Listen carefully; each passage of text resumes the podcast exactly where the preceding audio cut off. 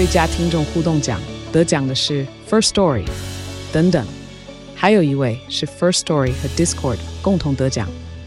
First Story 最新推出的 Discord 整合功能，是为听众管理新标杆，将拥有会员资格的听众自动加入 Discord 群组。这不仅减少创作者的负担，也为听众带来丰富的互动体验，获得全台 Podcaster 一致肯定。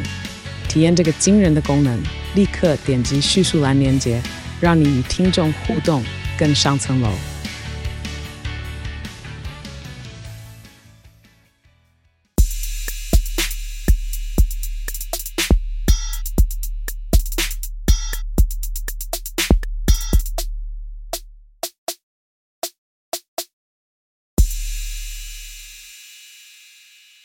Hello，大家好，欢迎回到加密货币千万交易员的呢喃，我是主持人暨千万交易员 Crypto。那我们今天来宾是 Setos 哦。那在这个节目，我们会谈论到加密货币第一手时事议题、投资观点以及科普新知。如果有想听的主题，都欢迎在下方留言告诉我们哦。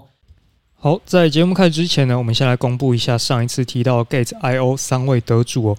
我们这边就来念一下这三位的 UID，那分别是一二二一九零八九以及六五六三八六。还有一二二一四三八这三位同学，那没关系，我知道念 UID 可能大家会听得比较懵哦。那就麻烦大家进我们呢喃猫 DC 哦学院公告区，我们有公告这三位得主。那麻烦这三位得主在周日哦九月四号二十三点五十九分前哦前往我们开票区提交你的 UID 截图，不然我们就会把机会让给别人哦。那没抽到的朋友呢，也不用担心哦。Gas 爸爸这边再加开 VIP 五资格哦。只要你这一次 Gates.io 参赛哦，最终你达到呢喃猫战队个人收益额前二十名，我们会再另外抽出三位，呃，另外抽出三位去赠送 VIP 五资格。那根据我们刚刚的统计呢，目前中奖几率接近一百趴，中奖几率接近一百趴。那我们也感谢 Gates 爸爸提供这么好的一个奖品跟机会啦，那就祝大家赚得盆满钵满啦。好，那据说我们 Setos 他。上一周出外取材回来哦，那这一周带来一个不得了的企划，好像想要血流成河，对吧？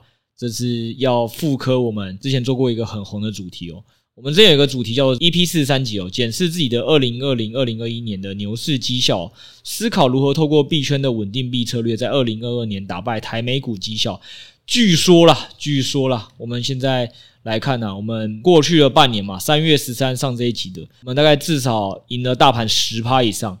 那所以这一集那头就想说，诶，那我们何不来跟大家分享一下，我们二零二二年 Q 四也快到了嘛，十月之后的加密资产策略要如何配置呢？是否还可以再打败台美股绩效？好，那我就先快速的前面帮大家总结哦，就是不要我们好像自己讲，诶，我们赢了，那我们就是讲一下，诶，为什么我们赢，然后再分析一下说，那下半年到底应该如何操作？据说 Sales 准备满满的干货来跟大家分享他的加密资产 Q 四之后策略怎么做的。好，我就先来分析啊。其实基本上我们会赢也只有一个东西啊，就是对手太弱了，好不好？从这个三月十三号上架那一天来做一个对比哦。Setos 有帮大家去拉哦。台股从那一天到现在，其实也是跌掉了十三点四趴。那就算不是台股，你用 S&P 来看哦，它大概到目前为止大概也就是打平了，小输啦。我们算它打平，好不好？哦，好，这么仁慈，这么仁慈，我们算它盈亏两平。好好好，然后据说你还不忘鞭尸我们的 ARKK 哦，他从那一天到现在是赔了二十四跑。那因为当时有说嘛，我们要用的主要是稳定币部位的策略哦。诶，如果是小白听众，你不知道什么是稳定币策略，就是这币圈特有的一个蛮好的啊。就是你如果在台股跟人家讨论说，诶，你最近要怎么做操作，估计基本上只有三种：一种就是留多少现金嘛，就看市场好不好；另外一个就是你有多少是去买某一只股票，所谓的现货；要么就是你去开期货或选择权这种衍生性商品。大概就这三种。但加密货币有个好处哦，你可以自己当所谓的银行哦，你可以把这笔钱。一样是现金没错，但是你拿去做某些放贷也好啊，或者是去某些链上的协议去提供，我们叫挖矿，反正就是提供流动性，定了就会给你不错的绩效。那这个绩效呢，我们待会再跟大家讲，大概基本上都在十趴以上。如果你在链上的，那这些东西就是增加你的现金使用效率哦。所以我们当初就有提说，我们要用这个稳定币挖矿来打败台美股绩效。那我们现在真的打赢了吗？那 Setos 就是来帮大家算一下，如果当时你是台美股各丢一半的。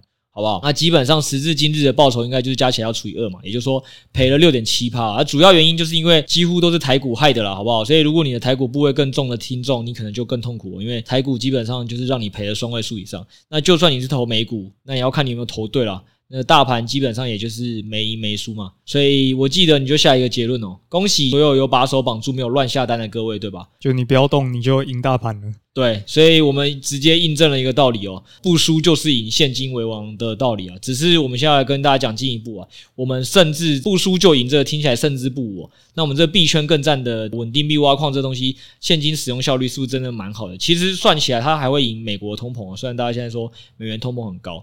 那我们就快速帮大家回顾一下吧。上月录的 EP 四十三讲到的稳定币策略打败台美股绩效，基本上大概有五招啦。当时最惨的就是 Anchor 的二十趴，那时候大家都领得很爽。我们当时有跟听众讲说可以来做嘛。那好险，我们节目非常的公正，有提醒来宾盛红讲说，因为币圈的变化速度实在太快了嘛，所以我们结尾的时候就有讲说，其实我们这些配置策略啊，自己是很快就会调整的，所以大家千万要进猫群来看 Setos 噜噜噜的频道。哦，来知道一下，说，诶，会不会他现在已经做了调整？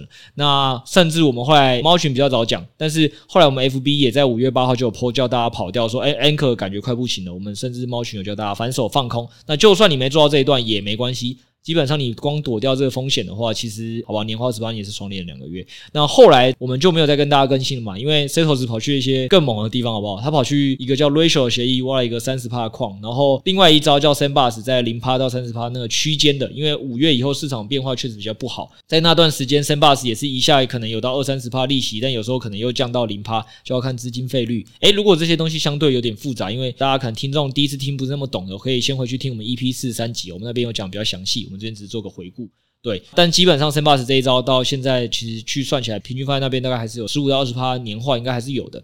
那后来 Setos 的五招里还有个去放 Alpha Launch 的螃蟹嘛，但两周后他也发现没有那么好，他就撤去了一个叫备选一个更可怕的高风险协议。那个据说你现在来看啊，是赚了七十趴以上。哎，我要更正两件事，第一个是人家的吉祥物是刺猬啊，你说的吉祥物是 Alpha Launch 对吧？对对对，好，然后第二件事是。那个 Bastion 哦，Bastion 它应该说确实是高风险，但当然有做功课，所以觉得锁一点进去没问题啊。后来确实算起来年化七十几趴，蛮意外的。好，就恭喜的好不好？你有做功课嘛，就多赚了。那当然这两招我们就没有在节目上再讲，因为。确实是风险较高，再加上我们节目有其他要讲内容，所以就没讲了。不过呢，没关系，我们现在就是反正让大家知道说，如果你有仅发了我们的猫群或来听 Setos 歌噜噜噜的话，你链上其实是赚的可能更多的。那我们现在都不管链上，我们就管一般的正常的稳定币策略，也就是说链上的东西先不算，我们就放链下的。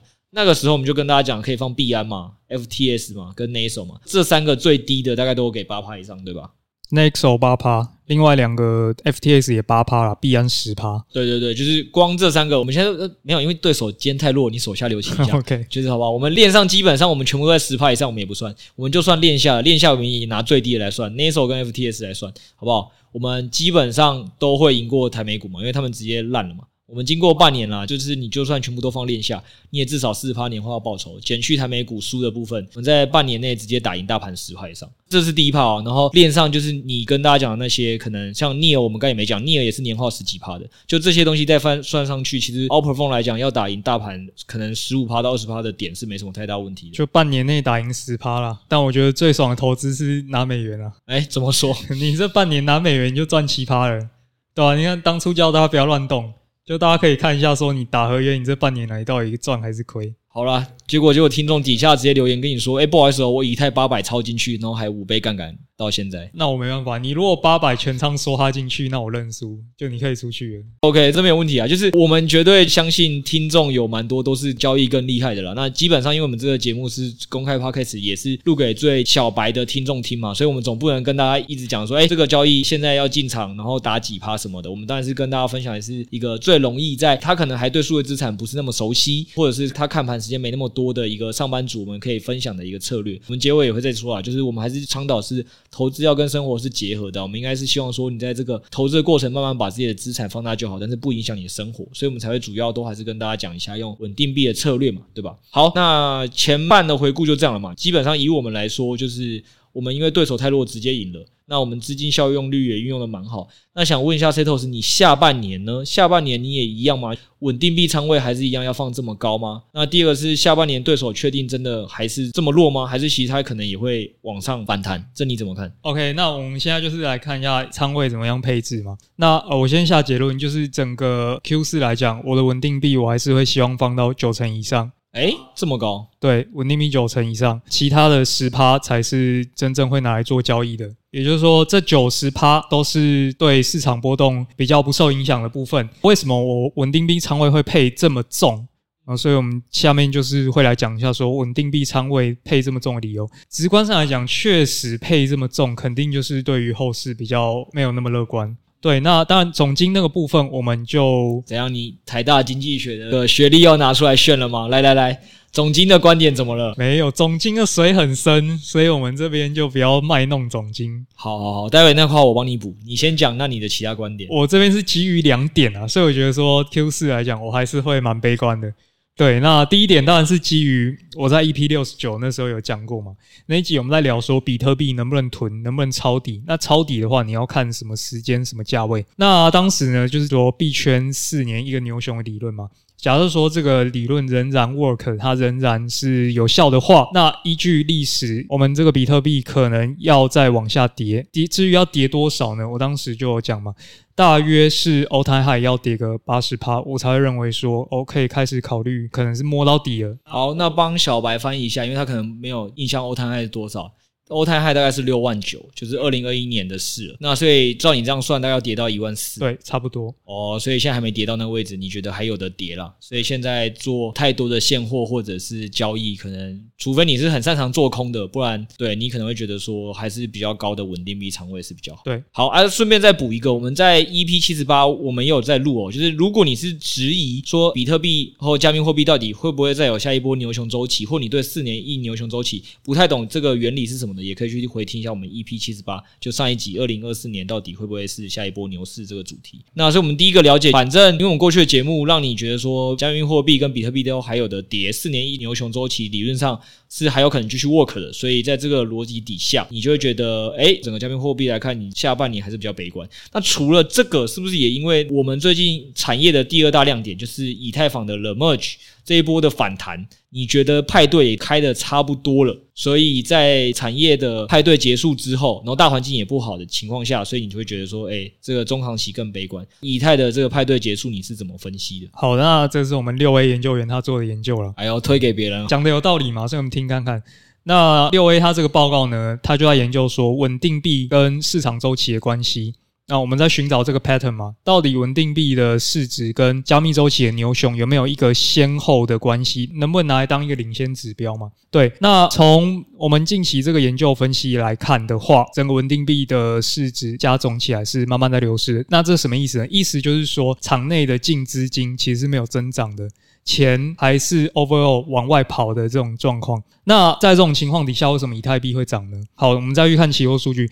期货数据方面显现说，近期这个以太币的期货持仓量已经到了一个短期的新高了，那几乎是过往以太币在三千价位那时候的持仓量。好，刚刚这一段我觉得可能有些小白他听起来会很混乱，你到底在讲什么东西？一句话我们总结哦，意思就是说，现在这一波拉盘比较像是圈内的人用资金开高倍杠杆把以太币拉起来的。它他并不是圈外的人把钱拿进来币圈来买币的，所以我会认为现在这个涨势是相对比较不健康的。那在 The Merge 这个议题发酵过后，还有没有一个话题可以继续炒作，维持大家的资金热点呢？我认为是偏难。所以基于这个理论，我认为整个 Q 四，那包含九月中嘛，到时候 The Merge 结束之后，说不定我认为就是大概率这个派对会开完了。我帮你也在白话解释给小白听一下，就是大家可以想象一个问题嘛，就经济学告诉我们说，一个价格要往上，基本上就是用现金的供需堆出来的，对吧？那刚刚 Setos 讲意思就是说，从他的现货的数据来看啦，他感觉现金的部分，那这个现金指的就是加密货币有个专有名词叫稳定币。如果你不懂的，可以去听我们的新手特辑有介绍，第一集跟第二集都有介绍。反正这个稳定币呢，他看还在流失，也代表说其实场内的真金白银的现金是还在减少的。但是呢，期货数据，期货就是另外一个我们刚才讲的嘛。你如果在股票圈也会做的这个衍生性的金融商品，它看起来是衍生性金融商品的数据的市值或操作量在在拉，就是说这一波的价格，它感觉不是现金在拉升的，是用衍生品去拉升的。那衍生品这东西居然是有开倍数的。金融风暴那时候就是因为房地产用了太多衍生性金融商品，所以导致说整个市场其实没那么好，但是被创造出了一个高的价格去追捧上去哦。那刚刚的逻辑就。就是说，因为现金不够，但是衍生性金融商品看起来量是很高的哦，所以 C 投资帮大家下了一个结论，就是说，看来这一波的这个价格被拉上去是用衍生品来拉的。那下一个概念就是说，因为以太坊这个冷漠局的这个产业派对题材，理论上是在九月中会结束。那我们现在分析的是第四季嘛。所以在第四季的时候，理论上这个议题也没了。短期你又没看到新的产业热点的情况下，那这些推上去的泡沫总是要有退潮一天吧？看起来到时候可能会蛮危险的。所以你对第四季也相对悲观。我现在暂时想不到说还有什么催化剂比这个更厉害的、更有话题。没关系，现在想不到很正常。那加密货币的节奏本来就是偏快，所以我们也持续在场内帮大家关注有没有下一个月的议题或下下个月议题已经出现了。如果有出现了，我们就会在节目快速的更新。那目前可能没有，所以在前面你刚才说大周期，你觉得加密货币跟比特币的可能都还会再跌，然后产业的派对九月中会结束，然后杠杆的泡沫要被去掉的前提底下，所以你就想说要尽量减少你的波动嘛，所以继续要以现金为王这策略来做，对吧？对。好，那有两个嘛，我们就分你要先现金为王这部分，你要怎么应该说现金的效率拉高，就你要借贷给别人的报酬拉高，你是一样继续放在所谓的 FTS 跟币安吗？这些这些我们三月讲过，你会继续放吗？还是有一些新增的你会放吗？稳定币的部分，我个人是这样的，就是说中心化交易所绝对相较之下还是比链上安全的，所以中心化交易所的额度我会优先去放满，放满之后，如果你还有余裕，你再开始往链上放，嗯。就是链上毕竟速度更快，风险更高，所以更要花时间去追踪跟研究嘛，对不对？对。那你就以我们当初三月讲的五个举例来讲好了，现在是不是你几乎都不会放？Sandbox 的已经不会放了嘛？然后我们刚才讲 Anchor 早就跑了。对。你现在还有没有什么是你会放的？哦，我们先讲中心化好了，这个是大家比较容易去接触到的。对，那中心化来讲的话，目前币安就是给四千美元十趴嘛？四千美元吗？币安？BUSD 和 USDT 各两千都十趴。对，那现在是 OKX，哎，OK 干爹，它目前也有两千美元十趴，这个也是可以放。哦，这样已经凑到六千美金十趴了。对，那再来就是 FTX 八趴嘛，一万美元，所以已经有一万六千美金了。所以如果你想要追求一个比较低风险，然后可以放的交易所的话，光这三个交易所就可以让你放到将近五十万台币。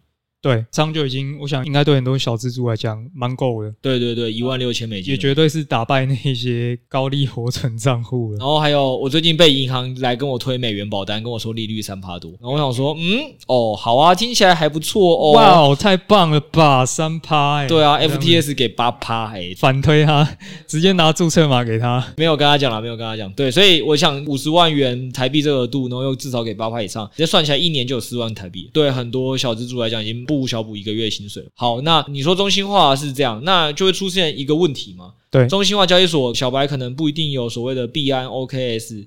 还有 FTS 的这些账户啊，怎么办？那有什么问题？我们整个注册连接都放在下面了。哇，太好了！这些大干爹基本上我们也都有跟他保持良好的合作了，所以你用我们家的交易所注册连接呢，不但都会有一些最好的新人入户的返佣哦，然后也会可能未来交易手续费折扣也是最多，所以你没有的就可以先用我们家的注册连接了。好，中心化的讲完了，去中心化的呢？去中心化的话，我们这边就举一个案例啊。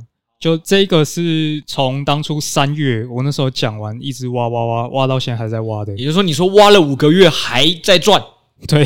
有多赚呢？那你刚才说币安给十趴，OK，爸爸给十趴，那他有几趴？我这个就讲一下，他目前还有给十三趴哦，多三趴，多三趴。从当时大约二十五趴，他挖挖挖啊，当然是慢慢往下降嘛。不过挖到现在还有十三趴，所以你说从二十五趴你一直赚这个利息赚到现在大概还有十三趴，对，就是一路挖下来还有十三趴，真的是赚烂哎，这个 真的是赚这个知识财诶。我必须说，这个矿它的这个利率维持的蛮好的。那我自己觉得有两个原因啦，就是说，当然第一个链上可能大家比较不熟嘛，这个进入障碍就高。对啊。那第二个是说，因为它不是小狐狸就能够进去的公链，它要另外装一个钱包。对，所以又要再办新钱包。对对对，可能因为这样一个小小的举动，就让很多人不想进去挖。但有时候就是你多这个举动，你就比别人多赚个几趴。我觉得看你用什么角度看啦，因为讲真的，就像你讲的，上链就会出现几个问题，是大家可能又不太知道要怎么保管自己的私钥，然后要开新钱包，光小狐狸就够难了，你还要再开一个新钱包，就告诉我，我比如说好像还要再飞去另外一个国家开户一样，这些都会阻隔嘛。所以老实说，如果是我，我真的只有五十万台币以下，我也不太想上链，就是五十万台币的这些中心化交易所。就可以给我八到十趴，当初二十五趴可能比较吸引我了，但如果现在是十三趴，可能就是多这二到五趴。老实说，我可能为了省去麻烦，我也不一定会放，这个我可以理解。对对对，但确实五十万台币以上的人，可能还是得去找地方放的时候，我想这个十三趴还是一个蛮不错的地方，而且你已经领了五个月了。欸，我刚刚好像都还没提到他名字哦，这个是 Near 公链上面的一个交易平台，叫 Ref Finance。对，然后我们挖的这个矿是 USN 对 USDT 这个交易对。那 USN 简单来讲，它是 neo 官方推的一个稳定币，所以这个大家可以再去做点功课。那反正我自己有配一点在里面。对，我们其实，在 EP 四三集那一集里，还有那时有在猫群噜噜快报都有拍过影片，跟大家讲一下说，哎，这些东西到底是什么啦？然后它为什么会放，以及怎么操作？对，大概就是这样。所以这边就不细讲。撇除这个。我知道你好像还有在做其他的链上的交易，对吗？但是因为今天时间关系，你要全部讲完，好像是讲不完，所以剩下的我们要去哪里才能看到呢？剩下的呢，没问题，我们都把这个内容呢放在我们呢喃猫最新的 Press Play 订阅专案。哇塞，那又是什么酷东西？好，呢喃猫 Press Play 订阅专案呢，是我们最新推出的这个订阅内容啦。每月会精选十篇加密货币的投资实战内容。哎呦，哎，那这十篇的实战内容居然都是实战。有稳定币策略是一个嘛？那还有什么真的很实在，让我觉得诶很有帮助的？当然，我们这个有重新去设计过，那去更符合每一个不同阶级投资人的需求嘛。包含说刚刚提到这些低风险的稳定币。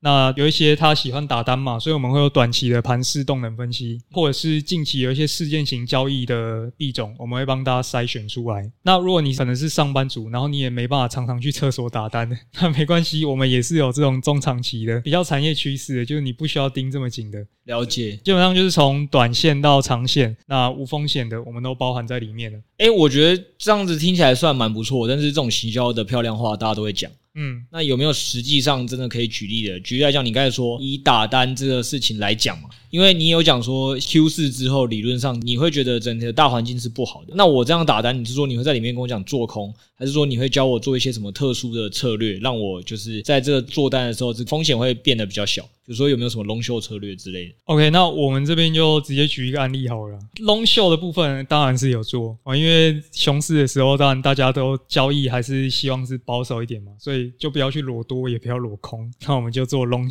去做一个币种之间强弱的交易啊。那这样子也是比较不会让你大亏大赚，但是只要你方向是对的，overall 长期都是会赚钱概率是比较。就是长期会让资产往上垫，对不对？就是会降低你的这个风险的属性。那可能也是。小白听众不知道什么是 long short，就快速的讲一下。long short 就是你不会只单纯做多方或单纯做空方，因为你单纯只做一个方向，你就可以想象一个问题是：如果我做多，但市场跟我想不一样，走空怎么办？那这个时候你就会赔钱嘛。那如果你做空，但市场跟想不一样，你走多一样会赔钱。所以最好的方法就是你多跟空都做。那但你可能会想一个问题：诶，不对啊，多空都做，那那这样子还有什么好赚的？对吧？那原因就是因为你一定是要找波动度比较大那个做多，或你觉得赢的几率比较大那个做多，那觉得感觉比较容易会往下跌那个做空，你才有办法就是赚到这个钱。所以这是所谓的 long show，就是一一个多强势币种，然后空一个弱势币种。大概是这样。那我们现在就举一个案例给大家听，说，诶，我们是怎么做一个 long short？就我们这次主角是不是是空的是 SRN 这个币跟 Polis 这两个币？那为什么我们可以判断这两个东西？我们总要给个大家一个理由吧，就是说它到底为什么会比大盘看起来还弱？就是因为它是长期解锁的代币。长期解锁又是一个新名词，长期解锁是什么意思？就你可以想象有一间公司。他每年都跟你说：“诶、欸，我今年股票股利我要发一百趴啊！” 那你股份就一直疯狂被稀释了。嗯，大概是那种感觉。所以这个 S I N 跟 Polis 这两只，我们其实也可以叫矿币了啦，就是给大家挖的那种。就是在股票圈可能很难想象什么通膨率一百趴之类的，或长期在疯狂发股份。但是在币圈很赞的原因，就是币圈有很多种币。对，你只要去找到这种币，老实说，因为你做合约单的时候，你做空，他看的还是价格。他实际上就像你讲的是啊，他如果通膨一百。百趴，照大家正常逻辑说，你去算什么股利除权息也是同一个道理嘛？算他发十趴股利，你就先把价格除以十趴之类的，对吧？那现在这些通膨率都甚至高过十趴，所以长期来看，你做它的这个空单，它价格往下是蛮高几率的。对对对，牛市可能没办法这样干啊，因为牛市大家都喜欢去打小币，但是熊市资金不在这边的时候，当然它不是说一天开完可能隔天就赚钱。但是长期来讲，你这样做 long short 算是会赚了，就起码以目前回撤来看，而且六 A 的研究报告啊，就大家可以去 Quest Play 上看他写研究报告，就是那一篇报告里他是有写哦，好像他回撤了十个月，只有两个月会亏钱，就是是会比 BTC 或所谓的大盘的波动来的差的，剩下八个月你都是赚，所以是大赚小赔。对，那当然就是时间点也很重要啊。就是说，因为它解锁的时间点也不是，就每一支币它解锁时间点都不一样，所以你最佳的解锁时间点需要去回测，因为市场总是会预判你的预判的预判的预判嘛。呃，谢谢你这么长，就是我相信大家听不懂这块绕口令，但是我觉得就两个，你该讲重点啊。我想大家听完我们讲解说大额解锁这个概念之后，他们就会知道哦，做大额解锁这个空单好像是真的不错。问题是最难的点就是你要哪里去找到那么多币种去做嘛？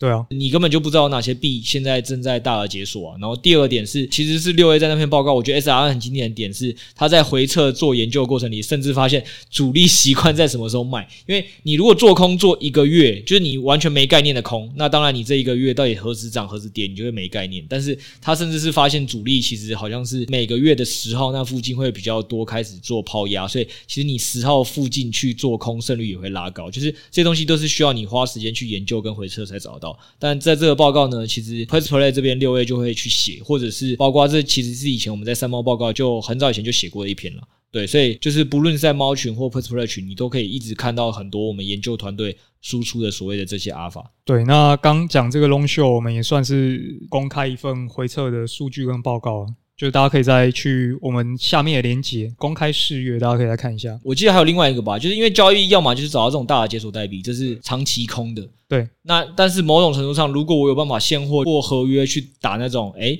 长期有机会多的那种代币或短期在标的这种选币的，你说没有做，那是不是可以举个例子给我们听？也是今天最新上架的报告吗？有，那像今天我们就是有出一个呢喃选币快报嘛，嗯、那这个单元我们可能就是会着重在。近期我们觉得有事件要发酵了，这个事件就是类似所谓的基本面题材嘛，就是基本面感觉是有一个机会让它可以往上或往下的，然后我们就会告诉你说这个基本面有什么。那至于你要怎么做，那你要讲的是哪一个？像这篇我们提到三个嘛，那我们就讲一下 SNX。好，因为这个看多，另外两个我们好像做的是。空方，另外两个哎、欸，一空一多了，太好了，选择很多。那 SNS 你讲一下好了，这个 Josh 哥是不是在三猫那边其实也大概已经分享了四到五天了，所以肉已经赚了蛮大一块。有啊，对对对，他算是有提前在猫群那边讲了，因为写报告总是需要一点时间。对，我记得今天报告最好笑是这样，就是六 A 其实是昨天才又新写了一个代币叫 RSR，他昨天看到的，结果他昨天这个图画完，因为要等美编。就今天还没发出去前，已经先涨十趴。对，所以老实说，我觉得在猫群的好处还是这样。有时候六 A 跟 Josh 一看到某个东西其实可以做，那他其实就先在猫群直接发一个短文，然后就出去了，然后薯条加大嘛，就马上就赚了。SNS 就是这样，然后包括我们这篇文章写的 OP，其实这三个其实，在猫群都大概有提早讲了很多天了，所以如果提早做的，就是赚更多。那你现在跟大家讲一下 SNS 这个，这个当然也不是我们胡乱讲的嘛，一定是有一些事实根据。那原因就是因为 SNX 这个代币，它最近有一个提案快要过了。那这个提案通过之后呢，他就可以拿到一些 OP 代币作为奖励。大家如果不知道这两个代币是什么，就先不用管它。你就想说，他拿到了一笔奖励可以拿来发，而且这笔奖励不少，有一千万美金。对，一千万美金。那你要怎么样获得这个奖励呢？通常就是会把这些奖励呢，拿去发给你有 SNX 这个交易队的人，你持有 SNX 这个代币的人，你才有机会领到这个奖励嘛。就很简单，就是今天你如果不成为呢喃猫股东，我干嘛要发一个额外的鼓励给你，或者是一个股东会赠品给你？你都应该要是我的股东吧？比如说我要发个什么保温瓶给你啊，或者是六福村折价券，应该都要是你先成为我股东吧？对对对，对。所以如果你今天觉得哇，这个六福村折价券你很想要，你的小孩想要玩。或者这个保温瓶很漂亮，很有纪念价值，你可能得先 成为我的尼南猫的股东，同一个道理啦。所以你很想要赚这一千万美金，你要怎么做？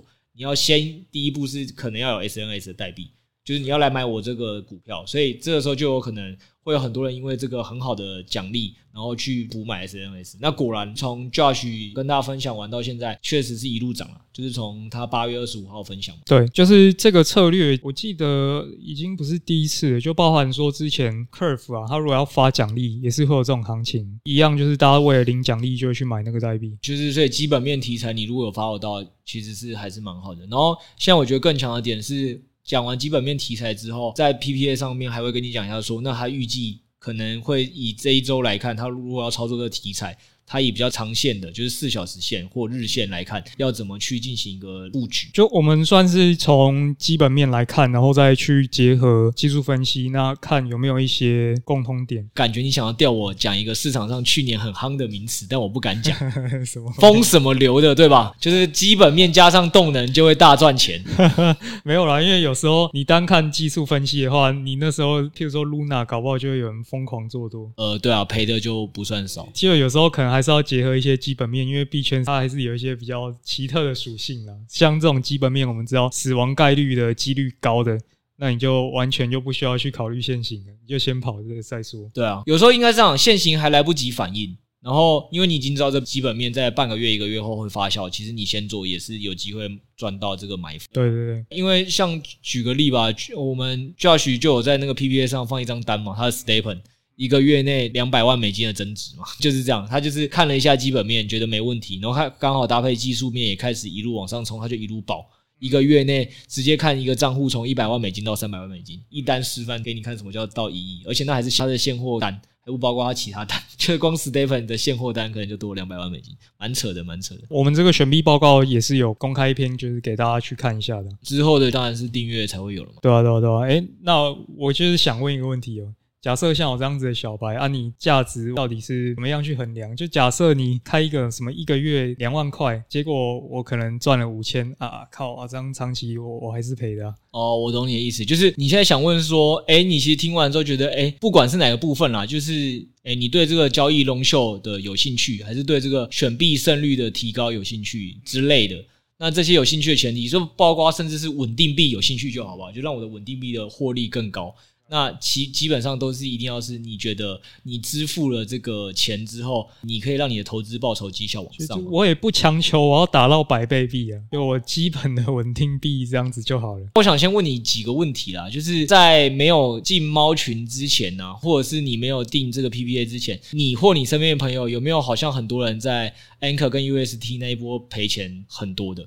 我知道有人当兵赔两百万，呃，你不要损我的好朋友哦，对，就之类的，就这种例子，他刚好没有注意到，没被提醒到，结果就赔了很多钱嘛，这是一个。那我们自己内部也很多这个案例啊。那第二点是你还有没有印象？我们前一阵子分享的 ETH 的价差套利？有，我自己有去做。你知道那个趴数大概在几趴以上吗？二十左右。当初预估大概有在二十几趴啦，但后来因为市场马上就是没有那么好了，所以现在最后以六 A 他自己说他保守，他前几天关单大概也是赚十趴以上。当然现在又可以继续做了。所以实物上就像你讲，十趴二十趴是基本。那以我们刚刚这个案例来讲，说你们现在定价一个月大概是五百九啊，大概一年大概七千块左右啦。一年七千块来讲，如果以这个 ETH 价差套利，你赚所谓的十趴二十趴，或你 Anchor 赔的价钱会高于七千块的人，或你刚才你前面更早在讲的嘛，就是这些做交易的，如果今年都还没有过我们三月公开的公开 Podcast 讲的，到现在绩效的话。其实这七千块，我想对你都蛮有帮助，因为这些都是我们全部公开的哦。你要想，这都是公开，公开趴开始跟你讲说我们怎么做稳定币的这些策略哦。五月八号，FB 发文跟你提醒说，哎，Anchor 你要跑哦。然后 ETH 价差我们敢分享出来，这些东西分享出来就已经有这个报酬率了啊。如果你连这个都还没打赢，那我们所谓的付费的 PPA 的订阅，或者是我们猫群里面在讲那些东西，肯定就是要在这个价值以上嘛。所以我觉得很简单衡量一件事啊，你先想想你到底有没有在币圈这段时间输超过七千块，与其你输不超过七千块。然后输给了那些庄家，然后跑路 rug 的，你还不如付七千块，然后来提升自己的报酬率，然后支援台湾正港良心的项目方，这是一个嘛。然后六月还帮大家算过了，因为我们提倡的是这样嘛，就是除非你是本来就想花很多时间在做加密货币的交易的，而我们现在也跟大家分享了，二零二二 Q 四到二零二三年，我们短期是没有这么鼓励大家太积极的做交易，因为在这段时间，其实我们对市场大环境都不是看得那么好，对吧？嗯，就是你刚才分享的币圈周期是一个、啊，再加上我再补一个啦。你说杰克森动吗？对，总经嘛，你不敢讲，我帮你讲嘛。总经的那议题是这样，就是他们最近费的这边就去呃杰克森动，反正就是做了一个演讲。那反正这个会议大家的解读就是这样说，哎，其实费的最后的概念就是说，他们现在也不太确定啊，未来通膨到底会到什么样的程度，因为他们过往没遇过。所以他们现在能做的就是每个月下药给你。逻辑是说，如果医生今天呢，以前看过你这个病，他觉得诶，大概预估会帮你下六包药，其实就可以结束，所以他就可能帮你开六包药就结束。嗯，但现在他意思就是说，诶，不好意思啊，因为我过去也没遇过这个病状嘛，我也是走一步是一步嘛，所以这个升息我也是走一步是一步嘛。今天我先帮你下两包，下个月我们再帮你看。如果你好了，我就不下药。那如果你没好，我就继续下药。那这个时候就会出现一个问题嘛，搞不好你早就好了，你可以靠抵抗力就可以恢复了。我在还没完全好的情况下，我观察不出来，我就帮你多下两包。就他可能会过度投药这样。对对对，那在费德这边来讲，就是他可能会过度升息啦。那过度升息会发生什么事？我应该不用讲。就是美股跟台股今年为什么跌成这样，我们已经不用讲了嘛。还不能号称过度升息。那加密资产呢，也是风险资产排名属性第一名。这个在如果不小心，它就真的过度升息了。我只能说，加密资产今年下半年或者是明年哦，估计都不会多好看。在这个阶段，就是包爸爸 FED 主席都不敢讲，他可以很确保他什么时候才要停止升息哦，然后。停止打通膨这件事哦，那你在这时候你还要自己过度交易，觉得自己很神，就是也是祝福。但我个人觉得我自己不是，所以在这个逻辑底下，我会用八十趴，大部分还是来做稳定币的交易。就我们刚才前面讲那么多例子，不论你是放中心化的还是去中心化的，然后来看看 Datos 又找到了哪些有趣的可以放的去中心化的协议。那剩下二十趴可能去做这些六 A 讲的一些 long short 的操作也好，或者是我们找到很多胜率更高的选币，这些哦，六 A 帮你算过，基本上你只要放在加密资产的金额，来你猜一下多少钱以上，就绝对是把这个 PPA 的七千订阅费给赚回来。三五十万吗？呃，五万台币，你拿出来吧。不要跟我说你拿不出五万台币，没有啦，就是我觉得应该还好啦，就是五万台币放在加密资产。那，你这这怎么算呢？哦，他是这样算的，他就说八十趴他放稳定币，他抓一下稳定币的报酬大概有十二点五趴，那剩下二十趴拿去放操作嘛，因为你又放 long short 跟选币这些，这种波动才会小一点嘛。那他也想要控制仓位，不想放太多，所以他大概就放二十趴，才不会一直心惊胆战的操作。那这二十趴操作，他大概抓给大家的报酬率，就是我们刚才讲了嘛，你光 ETH 价差套利。或者刚刚那些 long short，你刚才讲的，他报告上现在公开的全部报酬在年化超过二十趴是很基本的，对他来讲。所以在这些事情来算之后，他觉得大概十四趴左右的平均的报酬吧，这样算起来，因为你八十趴放在比较低风险的稳定币的报酬没那么好。但这样子，你如果要赚赢所谓的七千块订阅费，你只需要在加密资产有在五万块以上的人，基本上来做这就是一个正 EV 的订阅策略。嗯，也就是说，现在如果在加密资产有超过一千七百 U，嗯，差不多就划算了。对啊，差不多啦，差不多是这样。对啊，而且现在是这样啦，就是我觉得有没有帮助这件事情也不是我们说了算，虽然我们就是帮大家算完说，你如果没有办法自己评估的话，就算你们一千七百 U，然后你有没有想要这么多的比例放在加密货币，还是你想要继续做自己的交易操作，我们已经帮你分析过，总金可能不是那么适合，那也没差，就是我觉得这个东西大家还是要自己去评估一下，最好的评估方法还是你自己。亲自来看过这些文章或操作，是不是跟你想的一样？所以四月的部分，我们好像已经放了九篇文了吧？对，九篇了。里面有各种该讲的短期的、选币的，或者是中长期的都可以，你就自己先来看看。那如果你看完觉得还 OK，那我们现在好像也有发给这用户五折的优惠嘛，五折券。没错，超超超早鸟优惠券哦，超超超早鸟就对。那这五折券算起来，台币根本就不到三百块，一周是根本不到一杯饮料钱。就先来看一下这个东西到底对你有没有帮助，看个一个月啊。如果真没有帮助，就下个月就退掉。嗯，对，就是我们这个优惠直到周日，周日截止。对，我们也是希望可能促进它的价值发现呢。对啊，所以我觉得大家可以先来自己看啦，不论是你去看公开四月的文章，就是我们 PPA 连接放在底下嘛，你可以先去看一下那九篇有没有对你的胃口，有对你胃口，然后你你想试。因为它也是月缴的，所以你就来试。现在有五折券，三百块，三百块就是你听了我们这么多的公开 podcast，还有这些文章，你如果觉得诶都不错，那觉得是有愿意来一试，你就来试试看，就看一下这三百块。那如果真的不值得，哎，就像一张彩券，你买下去了五十块、一百块，哎，发现没有中啊，这就算了，就把它退掉，就就大概这样。那给自己一个机会，就是让今年自己的加密资产绩效不要再输大盘，不要再输台美股。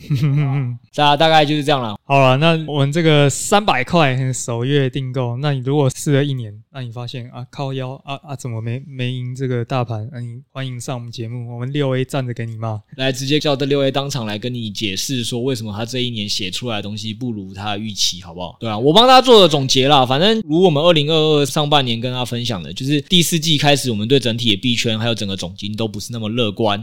那所以在这情况底下，我们还是基本上走现金为王这个策略。那现金为王这策略在币圈是有好处的，因为如果你在传统的市场里，你的现金为王，基本上要么被通膨打败，要么就是银行会推你美元保单三趴之类的商品。但是你在 FTS 这种活期啊，或中心化交易所的活期的这些交易所，可能就直接有八到十趴，所以就更赚。那这是你的资金效用率本身就很高，打败美元的通膨，这是一个。那第二点是，如果你自己本身是还有想要做点交易的，我们下半年也不太鼓励你去做太多的交易哦。那一样也是跟大家讲一下原因，就跟刚才前面跟大家分析的都一样了。那不要做太多的交易，要怎么确保自己的交易风险小一点呢？多做一点 long short 策略，或者是你在一开始选币上，你就要选的比较对，去找一下有没有大额解锁可以放空的，找一下有没有基本面题材可以去做多的。那这些都会让你自己的这个风险小一点。